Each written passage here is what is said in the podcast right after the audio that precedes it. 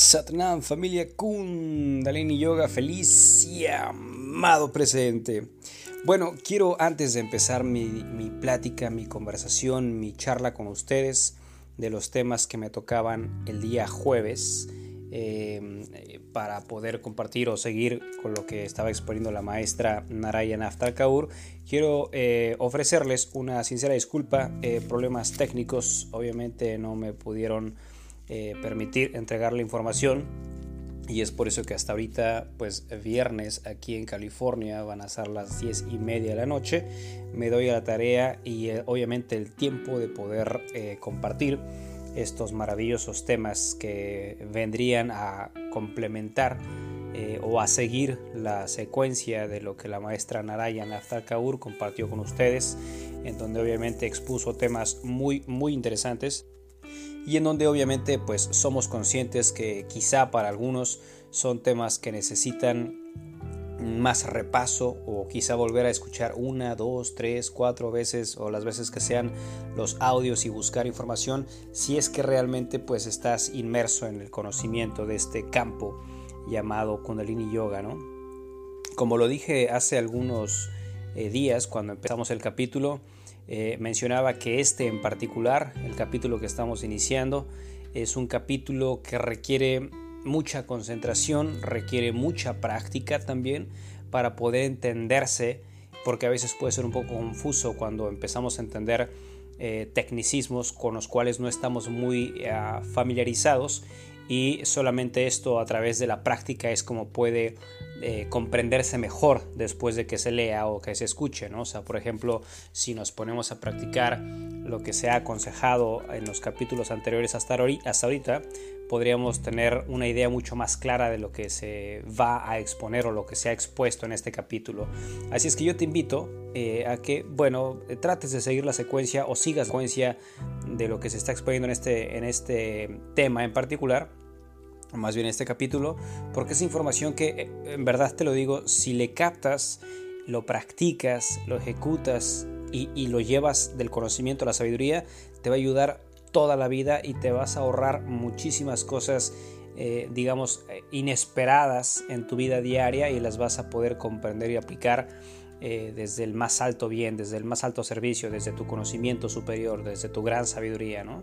Por lo que yo pienso que este capítulo es eh, un capítulo que mm, podría ser enfocado para quienes realmente están muy encaminados en su práctica yoica, ¿no? es decir, en la filosofía yoica, en un estilo de vida yoico, porque son de estos capítulos podría llamarles capítulos claves o capítulos bases de todos eh, los capítulos que vamos exponiendo, que deberían estar bien fijos y bien cimentados para todo aquel yogi o yogini que esté deseoso o deseosa de profundizar en estas maravillosas enseñanzas.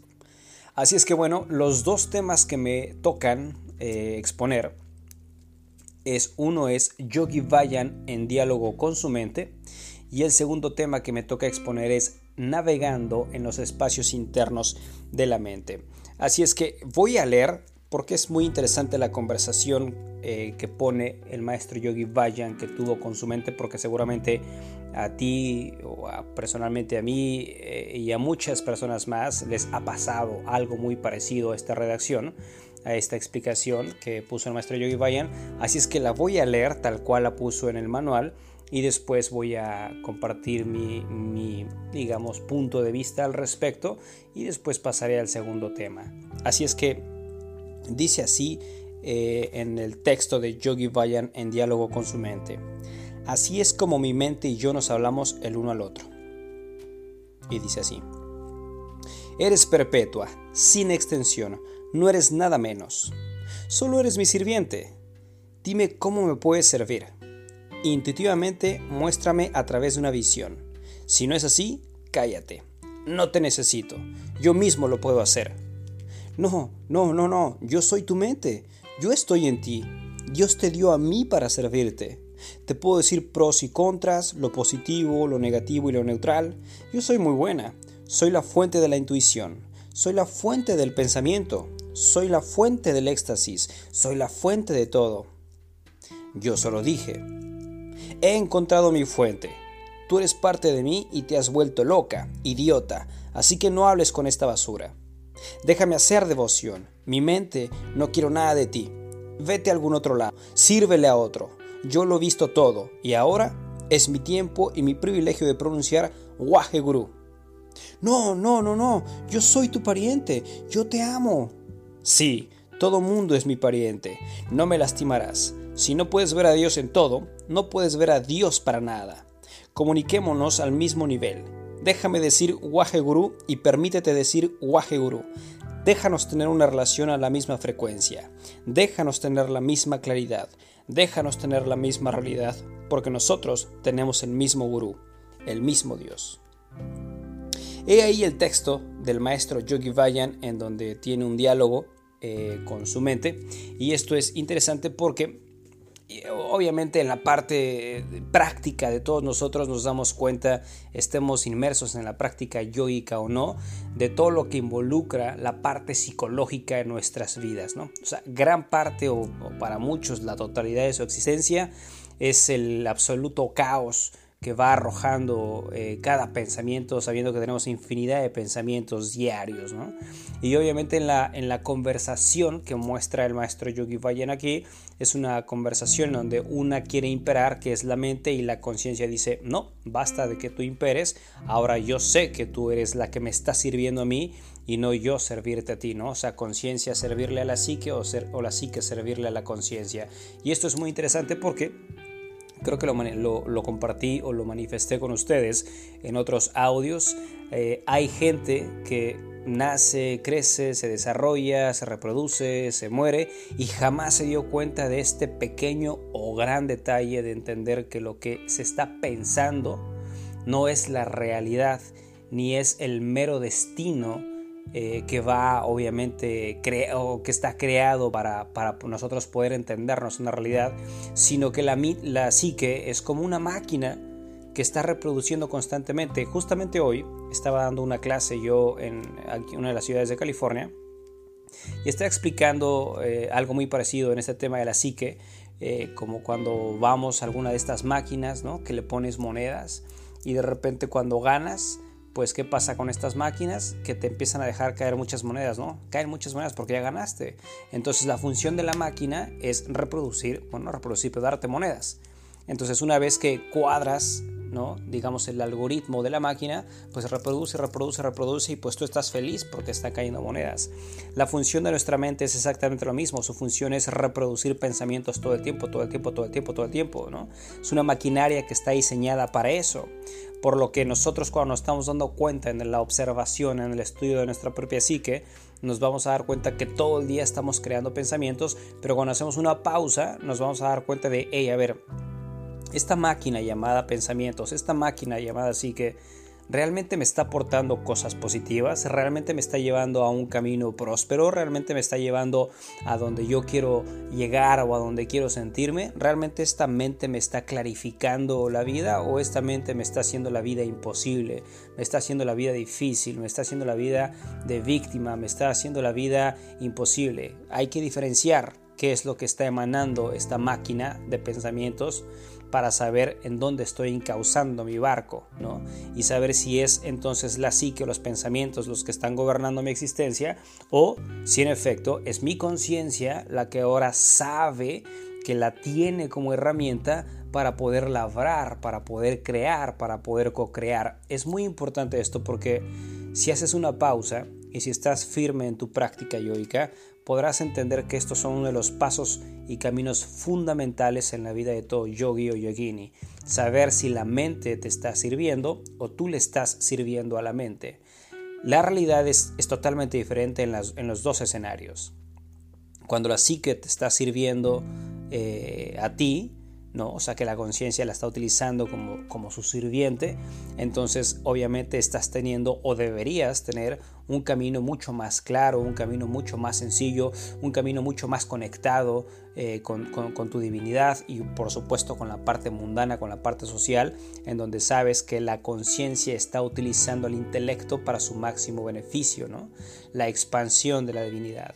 Pero cuando la conciencia es la que está sirviendo entonces a la mente, la realidad es más turbia porque los pensamientos obviamente pues no los pasamos por filtros, a los pensamientos les gusta mucho el drama, a los pensamientos les gusta estar en pasado y futuro, a los pensamientos no les gusta o no entienden lo que es vivir en presencia, los pensamientos están totalmente inmersos en su misma realidad que es bastante confusa, no, no sabemos o no podemos o no entendemos por qué nos pasan muchas cosas en nuestra vida, porque precisamente no pasamos esos filtros y no nos damos la oportunidad de hacer una pausa y observar qué está pasando con esta máquina que está creando esta realidad, que ahora me doy cuenta que lo que tengo es lo que yo he deseado. Si tú te fijas en dónde estás, en el trabajo en el que estás, la pareja que tienes, los hijos que tienes, eh, la situación en la que estás, de una u otra forma lo has manifestado, así lo has pedido, así lo has creado, ¿no? Desde el pensamiento hasta que después de los años te acuerdas o reflexionas y dices,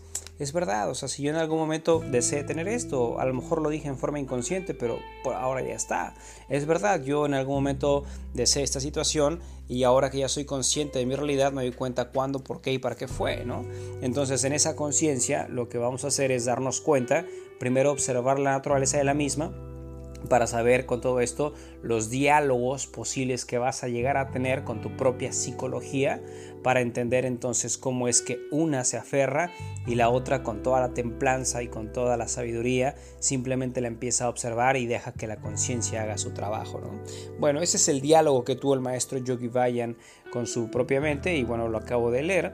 Y ah, en el siguiente tema es navegando en, las, en los espacios internos de la mente. Un tema muy, muy interesante. Bueno, en realidad todos los temas son interesantes, ¿no? Todo depende en el estado de ánimo en el que te encuentres, el deseo de aprender, eh, el estado de salud en el que te encuentres también, el estado emocional, obviamente el estado psicológico, para saber cómo recibes la información. Por ejemplo, a lo mejor te ha pasado que has leído un libro, el que tú quieras, y digamos te fue indiferente o no te causó mucho impacto, ¿no? Fue como un libro más que pudiste haber leído o un artículo si lo quieres llamar así. Pero resulta que de repente estás pasando una situación tal, con características tales, y vuelve a tu mano o a tus manos esa lectura o ese libro, y lo ves y ahora entiendes otra cosa diferente. Ahora entiendes el libro como no lo entendiste antes y te llega y te pega y te impacta como no te había impactado antes, ¿no? Ya estás en otro estado de conciencia. Es exactamente lo mismo entonces nosotros cuando nos vamos a dedicar al estudio de la mente. Una vez que nosotros decidimos emprender el estudio de nuestra mente, cambia completamente la perspectiva de lo que nosotros somos, lo que hemos hecho, lo que seremos.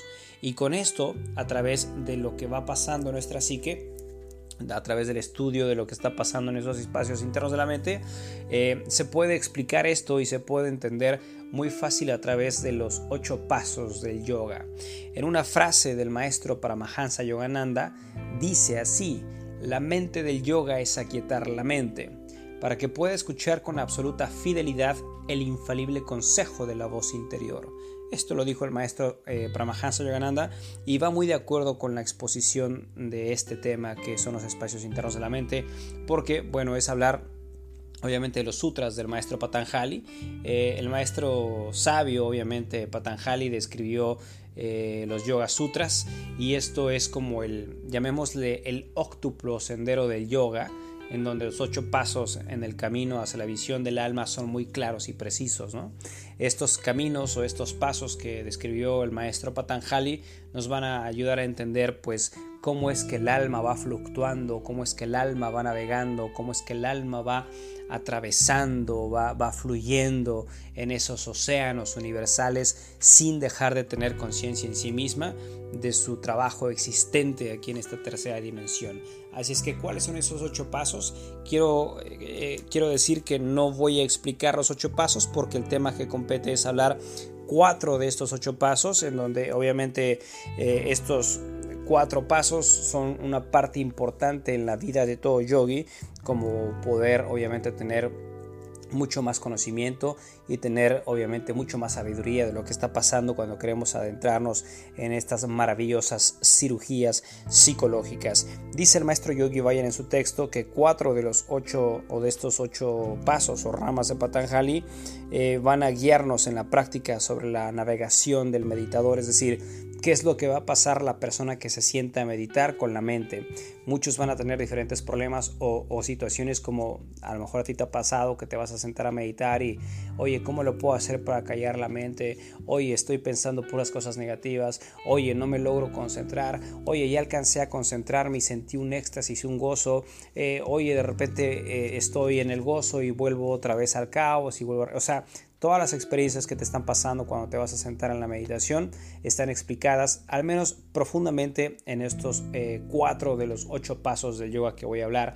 Y estos cuatro de los ocho pasos bueno, creo que primero voy a mencionar los ocho para que los tengas y después eh, voy a detallar los cuatro que ha mencionado el maestro Yogi Vaya en este tema. Y al final de mi video, de, mi video, perdón, de este audio, te voy a dejar un video que tengo en mi canal en YouTube en donde hay detalle completamente estos ocho sutras por si los quieres eh, escuchar. Eh, te dejo aquí el video. Así es que bueno, el primero es Yama, el segundo es Niyama, el tercero es Asana Después tenemos Pranayama, después tenemos Pratyahara, Dharana, Dhyana y Samadhi. De todos estos en los que voy a profundizar el día de hoy es hablar de Pratyahara y voy a hablar de Dharana, de Dhyana y de Samadhi. Así es que te invito para que puedas entender de qué estoy hablando, porque si no me tardaría mucho más en este audio. No deseo hacerlo tan pesado. Te invito a que escuches en cuanto tengas tiempo ese video, ese audio que tengo en el canal, que aquí te dejo la explicación. Así es que vamos con la parte de Pratyahara. Cuando hablamos de Pratyahara, es hablar de cómo podemos nosotros retirar nuestros sentidos, la mente y la conciencia del contacto con los objetos externos para luego poder interiorizar y dirigir todo esto hacia la conciencia. ¿no? Eh, por ejemplo, vamos a la parte práctica, te sientas a meditar. Estás en tu espacio, llamemos en tu casa, ¿no? Y en tu casa estás en tu cuarto o en la sala donde decidas. El primer paso, bueno, de estos cuatro que estoy hablando, es vas a ser consciente obviamente de que pues hay sonidos en el exterior, alguien acaba de pasar, quizá caminando, o un vehículo, helicóptero, avión, en fin. Entonces lo primero que vas a darte cuenta es de la conciencia del exterior, ¿no? O sea, ¿qué está pasando allá afuera? Estoy siendo consciente de todo esto, pero una cosa es estoy siendo consciente y otra cosa es estoy reaccionando ante lo que está pasando allá afuera. Es decir, si yo soy consciente, sería de la siguiente forma. Me siento, estoy en meditación, alguien pasó, pasó. Un avión pasó, pasó. Algo se escuchó, se escuchó. ¿Ok? Esa es acción. La reacción entonces sería, estoy sentado meditando, alguien pasó y me distraigo y digo, oh, pero ¿por qué tiene que pasar esta hora? Pasa un avión, oh, es que este ruido ya me sacó la meditación algo está sucediendo, moviéndose, es que ¿por qué dejaron una ventana abierta? Por poner un ejemplo, ¿no? Entonces, en este, en este espacio, en Pratyahara, lo, lo que empezamos a desarrollar es la observación y no la reacción ante lo que está pasando, ¿no? Es decir, cómo empezamos nosotros a observar y a retirar a través de nuestros cinco sentidos aquello que está pasando, es decir, la no reacción. Por eso muchas veces con ustedes he hablado de lo que es la acción y lo que es la reacción desde mi comprensión, ¿ok? En donde yo trato de explicar que para mí la reacción es el estado inconsciente, ¿no? en el que obviamente doy una actúo de, forma inmediata ante algo que ha pasado y no lo paso por ningún filtro para que después eh, me arrepienta de las cosas y diga, sabes que sí la regué, ¿no? Y acción es cuando observo y no reacciono. Y si tengo que compartir algo, lo hago de forma asertiva porque no estoy agitando a mi psique. Muy bien. Entonces, Pratyahara es, digamos, ese paso, es esa acción, es esa tecnología de ayudarnos a restringir los sentidos que acabo de explicar, eh, que llegan a, privarse ¿no? de aquello que puede alimentar del exterior hacia el interior, o sea, de aquello que pueda distraernos para encontrar nuestro objetivo principal. ¿no? Entonces, lo que hacemos en Pratyahara es liberar o retirar todo aquel suministro de, digamos, distracciones del exterior para poder centrar más en el exterior. Es decir, ya no presto mi atención en lo que está pasando en el exterior, sino soy totalmente consciente de lo que ahora estoy creando en ese silencio, en esa observación. Una vez que yo hago este paso, que es de suma importancia, voy a empezar a, a entender que lo que está pasando en el exterior no es mi control. No tengo un control absoluto o total de lo que pasa en el exterior, pero sí tengo un control de lo que está pasando en mi interior. Es la observación. Estoy decidiendo ahora no reaccionar, pero accionar a través de la concentración en mi meditación, en mi respiración. Muy bien. De esta forma entonces cuando nosotros eh, nos ayudamos en esta, en esta guía, de esta forma nuestros sentidos siempre pierden interés en sus respectivos objetos, es decir, cuando ayudo a la concentración de estar enfocado en lo que estoy haciendo, pues ya no me distraigo tanto con lo que pasa en el ojo, en el oído, en la nariz, en el olor, en el tacto, etc. Y de todo esto, en la medida de la práctica, siempre se van a retirar del mundo externo aquellas experiencias para empezar a adentrarnos en aquello que estamos buscando internamente. ¿no?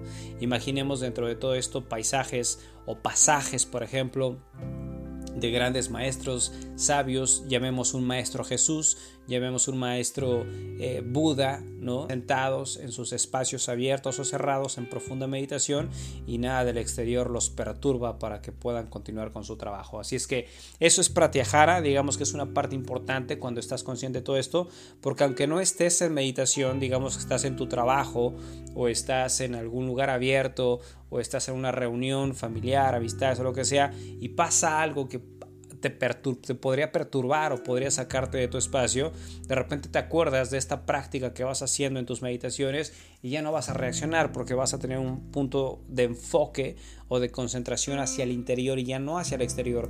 No es que estés ignorando lo que está pasando o no es que lo estés negando, eso es muy importante. No estamos negando lo que está pasando en el exterior, simplemente estoy entendiéndome en ese control de la observación de mi interior. Eso es muy diferente a, digamos, eh, ignorar lo que está pasando. ¿no? Bien, después de Pratyahara tenemos Dharana. Dharana en sí mismo significa concentración. Entonces, ya que pasamos Pratyahara, en donde me doy cuenta que, pues claro, hay muchas cosas pasando a mi alrededor, ahora viene esa parte intensa que es Dharana, donde me voy a concentrar en un punto de observación. Digamos que ese punto de observación es la respiración. Aire que entra por las fosas nasales, aire que sale por las fosas nasales. Que haciendo un paréntesis también en mi canal tengo un, un video en donde hablo de lo que es meditación anapana esta meditación es ayudarnos a concentrarnos en la respiración y los beneficios que tenemos. Esta meditación está destinada precisamente para crear concentración, para educar a la mente, para que la mente no se distraiga, no sea tan vulnerable.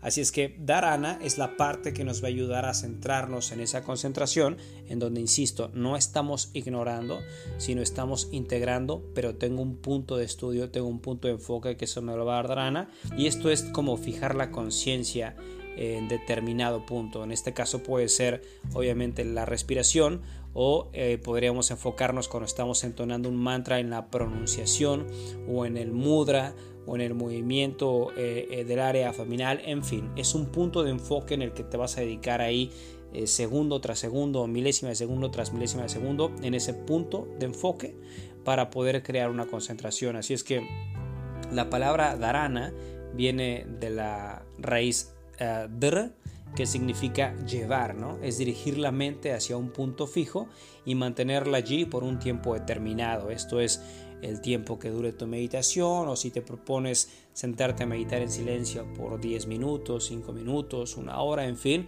ese es el punto de enfoque.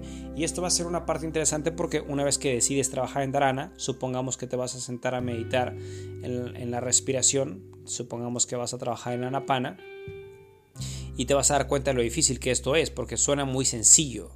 Pero cuando te sientas a meditar, a los 30 segundos, 20 segundos, 10 segundos, un minuto, empiezan pensamientos. Y de repente ya tengo un pensamiento. Y ya te llegó otro, ya te otro. Y cuando te diste cuenta, ya estás otra vez metida o metido en los pensamientos. Entonces, ¿qué pasa? Cuando yo me di cuenta que ya me perdí, vuelvo otra vez la atención o la concentración en ese punto de enfoque que inicialmente había puesto. ¿no? Eso, eso, mientras más lo practiques, más te va a ayudar a tener control de ti, control de tus acciones, control de la psique. La conciencia va a tener el control de la psique. Eh, y obviamente esto, mientras más dharana practiquemos, eh, obviamente vamos a tener más eh, atención, digamos, unidireccional y esto va a llevarnos más al camino interno. Bien, después entonces de dharana vamos a dhyana y Diana significa meditación. Entonces, Cuando nos hemos logrado concentrar a tal punto que ya lo del exterior no nos está perturbando, estamos entrando ya en Diana, que es la meditación profunda. Cuando se mantiene firmemente Dharana, esta siempre va a evolucionar para convertirse en una práctica absoluta. ¿no? El flujo de atención obviamente se vuelve regular y siempre va a ser continuo y con todo esto obviamente eh, en Diana el tiempo psicológico y cronológico se detienen y con esto la mente puede observar su propio comportamiento. ¿no? Digamos que es un estado de contemplación en el cual eh, la atención pasa de unidireccional a no direccional. Entonces lo que hace Diana es meternos de lleno en la meditación, meternos de lleno en la concentración para poder entender la naturaleza, no nada más de la psique, pero también la esencia lo que es la conciencia pura, ¿no? En donde si estamos trabajando, por ejemplo, en alguna meditación, pues obviamente nos vamos a dar la tarea de poder eh, sentir los beneficios absolutos de la meditación, de la mantralización, de los mudras que vayas a ejercer, en fin. Esto nos va a dar Diana. Y después tendríamos el último paso del que habla el maestro Yogi Vayan, que es hablar de Samadhi. Y Samadhi significa absorción total. Aquí quiero hacer una pausa también. Eh, a lo mejor ustedes han eh, visto la película o leído el libro autobiografía de un yogi, em, sino también está la película en Netflix del maestro Paramahansa Yogananda. Em, hay una escena en la película de autobiografía de un yogi, o es película documental más bien, en donde está el maestro Paramahansa Yogananda y va a a ver a su maestro, a su gurú, y su gurú ya falleció, acaba de fallecer, y cuando lo están cargando para llevarlo, digamos, a enterrarlo, son imágenes reales, obviamente que puedes ver ahí, cuando lo están sacando para enterrarlo, el maestro quedó muerto o falleció en estado de meditación.